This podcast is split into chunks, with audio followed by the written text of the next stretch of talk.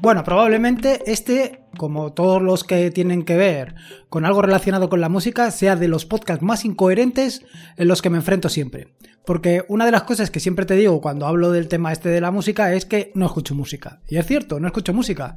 Pero no sé la cantidad de podcasts, de artículos, en fin, no sé la cantidad de documentación que puedes encontrar en atareado.es referente a la música. Y es que, como te digo, no soy ni mucho menos un, como te diría yo, un aficionado a la música, alguien que no puede pasar un día sin escuchar música. Más bien, y como te he contado en muchas ocasiones, lo que utilizo la música es para aislarme del entorno, para, vaya, para encontrarme, para centrarme más en lo que quiero hacer. Al final se trata simplemente de perder uno de los sentidos, el sentido del oído. Si está escuchando algo, si está escuchando un murmullo, si está escuchando música, pues no está pendiente de que alguien me hable por ahí, porque básicamente lo tengo, eh, como te diría, saturado. Y puedo centrarme en otras cosas. Y entonces ahora te preguntarás, bueno, ¿y ahora por qué me quieres contar otra vez? ¿Por qué me quieres hablar otra vez del tema este de la música? ¿A qué viene esto? Bueno, pues viene básicamente a lo que está sucediendo últimamente, por lo menos en este último año, en mi entorno de escritorio, a lo que viene a ser al minimalismo máximo hacia el que, vaya, hacia el que estoy tendiendo. Eso por un lado.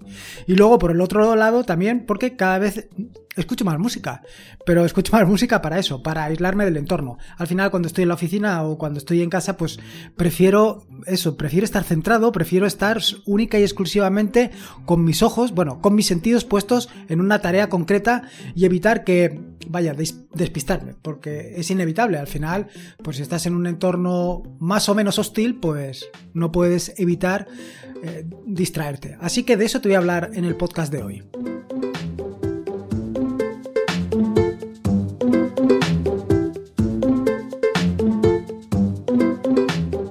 Soy Lorenzo y esto es Atareado.es. Este es el episodio número 269, un podcast sobre Linux y Open Source. Aquí encontrarás desde cómo disfrutar al máximo de tu entorno de escritorio Linux hasta cómo montar un servidor web, un proxy inverso, una base de datos o cualquier servicio que puedas imaginar, ya sea en una Raspberry, en un VPS o en cualquier servidor. Vamos, cualquier cosa que quieras hacer con Linux, seguro, seguro que la encontrarás aquí. Bueno, como has visto en el título de hoy, eh, la historia, en el título del podcast de hoy me refiero, no en el título del día de hoy, porque eso ya sería la leche. Bueno, eh, al final el, título del podcast de hoy es integrar la música con mi escritorio Linux. Y básicamente de eso va el podcast de hoy, porque como te decía en la introducción, y esto es por hacer un poquito de historia, la verdad es que no sé si cada vez la gente habla más alto o que yo me he vuelto muy sensible, porque cada vez me molesta más, me molesta más e, ese, ese ruido, ese murmullo, o que alguien se dirija a mí cuando yo estoy centrado en algo. Pues chicos, si estoy centrado, si me ves que estoy trabajando, no me molestes, haz el favor.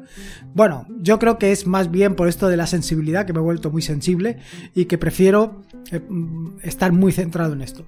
Bueno, total, que Debido a esto, pues cada vez estoy escuchando más música, pero como te digo, más música desde un punto de vista de fondo, de tener ese murmullo, de tener ese sonido que hace que pueda centrarme más en lo que yo quiero. Y vaya que me despiste menos. Esto por un lado. Y luego por otro lado está, como te decía en la introducción, el tema del minimalismo. Mi entorno de escritorio se ha vuelto un entorno de escritorio realmente minimalista. Esto de las ventanas, de, vaya, de los gestores de ventana tipo mosaico, de los Tiling Window Manager que te vengo dando la paliza de manera insistente durante estos últimos meses, bueno, pues esto de tenerlo así, pues te permite eh, tener un flujo de trabajo mucho más productivo y por supuesto mucho más minimalista, porque realmente lo que tienes es justo, justo lo que necesitas. Pues una barra de estado, que es lo que estoy trabajando últimamente en Polybar, y luego pues que cada ventana va a su sitio. Y además tienes justo las ventanas que necesitas y las que estás utilizando, ni más ni menos. Bueno, esto es más o menos así, porque como bien sabes, detrás puedes tener tantos escritorios como necesites. Pero vaya, yo esto de los escritorios intento utilizarlo lo menos posible porque al final me despisto. La cuestión es que hace ya unos días, pues eh, con todo esto de estar escuchando música, decidí terminar de integrar la música dentro de eh, mi entorno de escritorio. Vaya, integrar eh, el servicio o los servicios que estoy utilizando con la barra de estados, con Polybar que esto mismo se puede aplicar a cualquier otro entorno de escritorio. ¿Qué sucede? Pues sucede que hasta el momento, pues yo he estado utilizando pues otras aplicaciones, como puede ser Readbox o como puede ser Clementine. Son todo aplicaciones gráficas, aplicaciones que necesitan un entorno gráfico para reproducirse. Eh, nunca he terminado de entender esto de tener siempre una aplicación en primer plano, una aplicación de música, cuando una aplicación de música lo que requieres es básicamente un segundo plano. Lo que, te, lo que necesitas es centrarte en escuchar, si eso es lo que quieres hacer. Pero bueno, para gustos los colores y probablemente yo sea el menos adecuado para explicarte cómo tiene que ser una aplicación de música.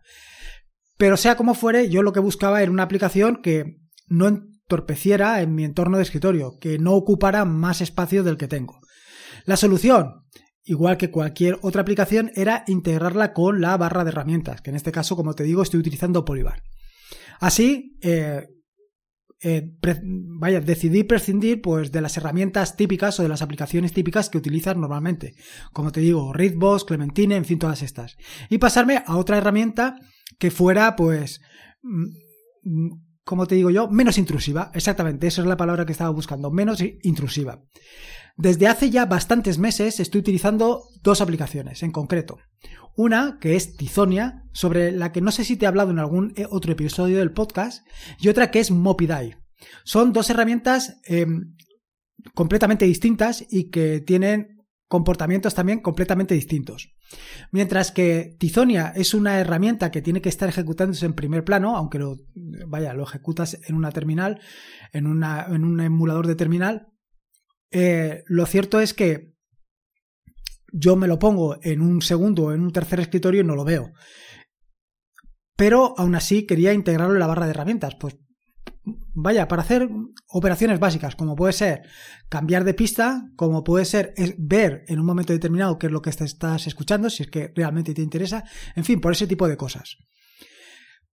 ¿Qué es Tizonia? Bueno, Tizonia es una herramienta muy interesante, bueno, una herramienta, una aplicación muy interesante que, como te digo, es para el entorno de escritorio, para, para el terminal, más que para el entorno de escritorio, como te he dicho, es para el terminal. Y lo que se trata es un, reproductor de música que te permite reproducir música de Spotify, Google Play Music, SoundCloud, YouTube, TuneIn, iHeartRadio, Plex y Chromecast. Hasta ahora siempre, bueno, hasta ahora, en los últimos, yo te diría que en el último año es, era mi herramienta preferida. Era mi herramienta preferida porque básicamente, ¿qué es lo que hago? Lo que hago es, eh, me pongo, ¿cómo se llama? O sea, hago una búsqueda que permite de música clásica y la reproduzco de forma aleatoria.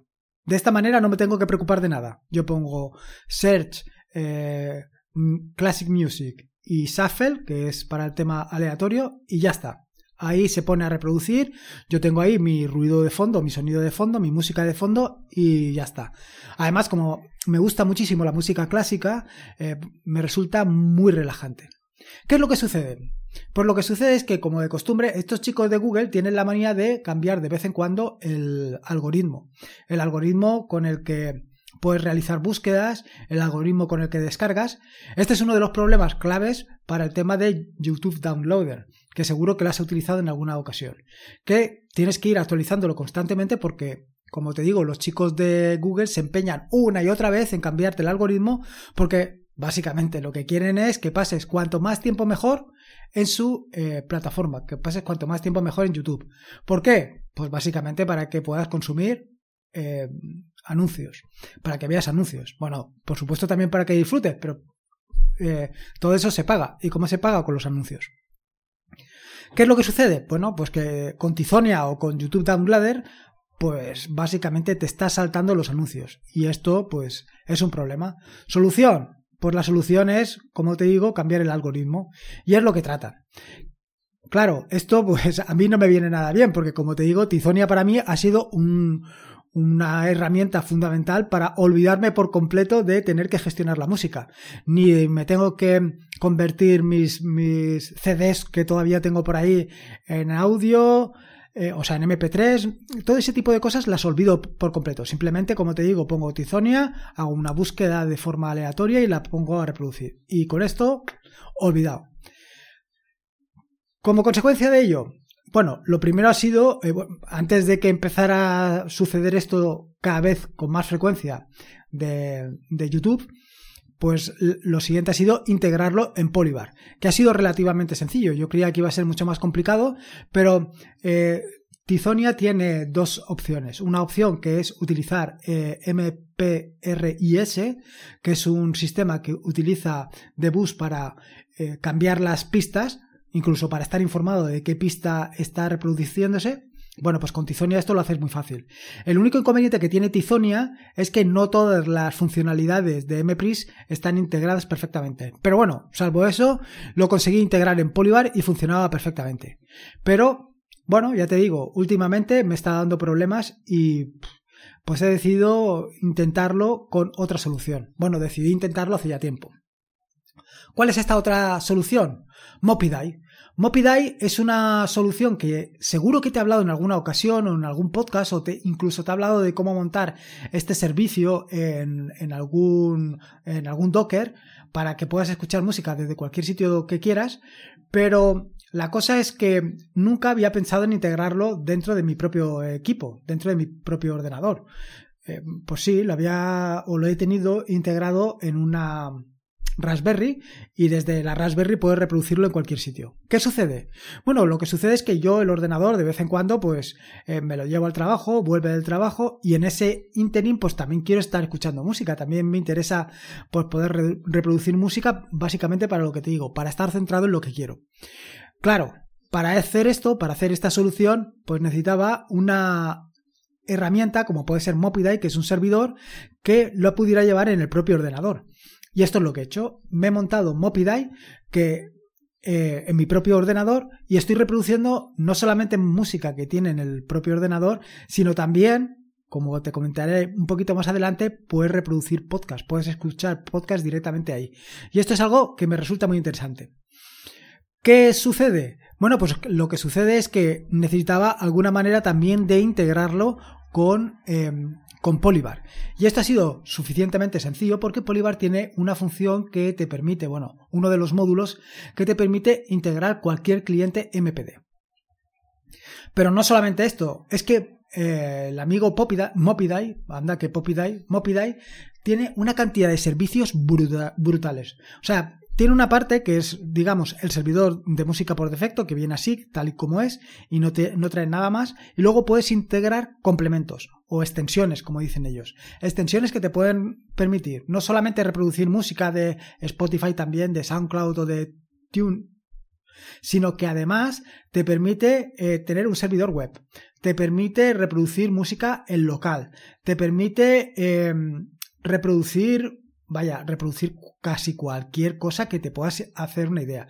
Eh, en cuanto a las extensiones, como te digo, tiene pues para reproducir, además de las que te he dicho, de YouTube, de YouTube Music, de Soma FM, de Radionet, de podcast, de iTunes, de Pandora, de Mixcloud, de Jellyfin, eh, es que tiene una barbaridad. Eh, los servidores web que puedes integrar, de manera que para gestionar la música, además de hacerla a través de un cliente MPD, lo puedes hacer a través de un cliente web, tienes Iris, Mobile, eh, Muse, Music Box Web Client, eh, Modify Party. En fin, que tienes una cantidad de opciones brutales. Y por supuesto también tienes Mopidai MPRIS para poder integrarlo con, con, lo que tú quieras. Como ves, las opciones que tienes ahí son brutales. Al final, ¿qué es lo que he optado yo? Yo he optado por utilizar Mopidai local, tengo em, algo de música clásica en mi propio ordenador para ir y venir, también me instalé me instalé, bueno, creo que solamente tengo ahí ahora música clásica Creo que sí, creo que no tengo nada más. Pero vaya, ya ves que con eso, para lo que yo hago, que normalmente es aislarme del entorno, me es más que suficiente. De nuevo, como te contaba, la integración con Polybar es brutal. La integración con Polybar es brutal porque no solamente te permite saber qué Mm, pista estás reproduciendo, sino que también te permite directamente desde Polybar cambiar la pista hacia adelante o hacia detrás, hacia atrás, subir el volumen, saber la pista que estás reproduciendo, aunque esto yo creo que ya lo he dicho, ¿no? En fin, que tienes una cantidad de posibilidades brutales. Y tan es así que la he integrado perfectamente con mi entorno de escritorio y ahora es algo menos que está por ahí pululando. ¿Qué ventajas tiene utilizar Mopidai frente a cualquier otra herramienta que quieras? Bueno, frente a cualquiera probablemente es demasiado, pero frente a muchas aplicaciones, pues tiene básicamente una, una característica muy interesante y es el consumo de, de memoria que, que tiene, el consumo de recursos porque pues eh, a diferencia de otros de otras aplicaciones, sea cual sea, pues no tienes que levantar ningún interfaz gráfico, sino simplemente está corriendo en segundo plano y eso realmente consume muy pocos recursos.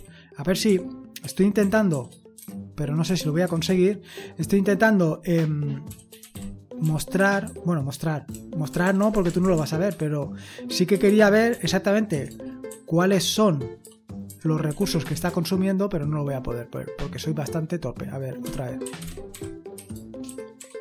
A ver, a ver, a ver, a ver. Ahora, sí. Mira, Mopidai ahora está consumiendo, no llegan a los 80 megas, con todas las extensiones que le, que le he puesto, o sea que consume realmente muy poquito. No te sé decir, a ver si puedo arrancar Readbox y te lo comparo inmediatamente. A ver, si puedo hacerlo. Es que no sé, eh, la verdad es que no sé si lo tengo ahora instalado. Pues no. Riz. No, no, no. Es una lástima que no lo tenga instalado para contarte exactamente eh, la diferencia que hay. Pero como ves, el consumo es muy pequeño teniendo en cuenta lo que te digo, las extensiones que ya tiene instalados. En fin, que es una alternativa a tener en cuenta. No solamente para tenerla instalada en tu ordenador, como te he dicho anteriormente, sino que también la puedes instalar pues, en una Raspberry o en cualquier otro servidor. Incluso la puedes tener en un VPS y consumir básicamente desde donde quieras. A mí, tenerla en un ordenador, o sea, tenerla en un VPS o en una, en una Raspberry, al final el consumo lo voy a hacer yo, solamente lo necesito yo. Quizá por rebajar ese poco consumo de tener Mopidai corriendo en segundo plano valdría la pena, pero si no, es una solución muy interesante y a tener mucho, muy en cuenta. Así que ya te digo, son dos alternativas, pues dos alternativas que deberías de tener en cuenta o deberías de barajar si estás en la situación como la mía. Desde luego, si eres un melómano, si te encanta la música, si disfrutas viendo las carátulas, viendo el contenido, en fin, si vas un poquito más allá de eso, ninguna de estas dos soluciones que te he dado son para ti. Esto es para alguien que lo único que quiere es escuchar música y nada más. En fin, Espero que te haya gustado este nuevo episodio del podcast. Si puedes, te agradecería una valoración, ya sea en iVoox o en Apple Podcast, para dar a conocer el podcast, porque como te digo siempre, la única manera de que más gente conozca este proyecto, para que más gente conozca Linux, para que más gente sepa lo que hay, pues es darlo a conocer. Así que Ahí lo tienes. Eh, puedes encontrar en las notas del podcast los diferentes enlaces y comentarios que te he hablado en atareado.es barra podcast barra 269. Y poco más que decirte. Recordarte que este es un podcast de la red de podcast de sospechosos habituales, donde puedes encontrar fantásticos y maravillosos podcasts. Te puedes suscribir a la red de podcast de sospechosos habituales en fitpress.b barra sospechosos habituales. Y por último, y como te digo siempre, recordarte que la vida son dos días y uno ya ha pasado. Así que disfruta como si no hubiera mañana y si puede ser con Linux, Modify, Mopidai, o como ahora no me sale el nombre, vaya. Y con Tizonia, mejor que mejor. Un saludo y nos escuchamos el próximo jueves.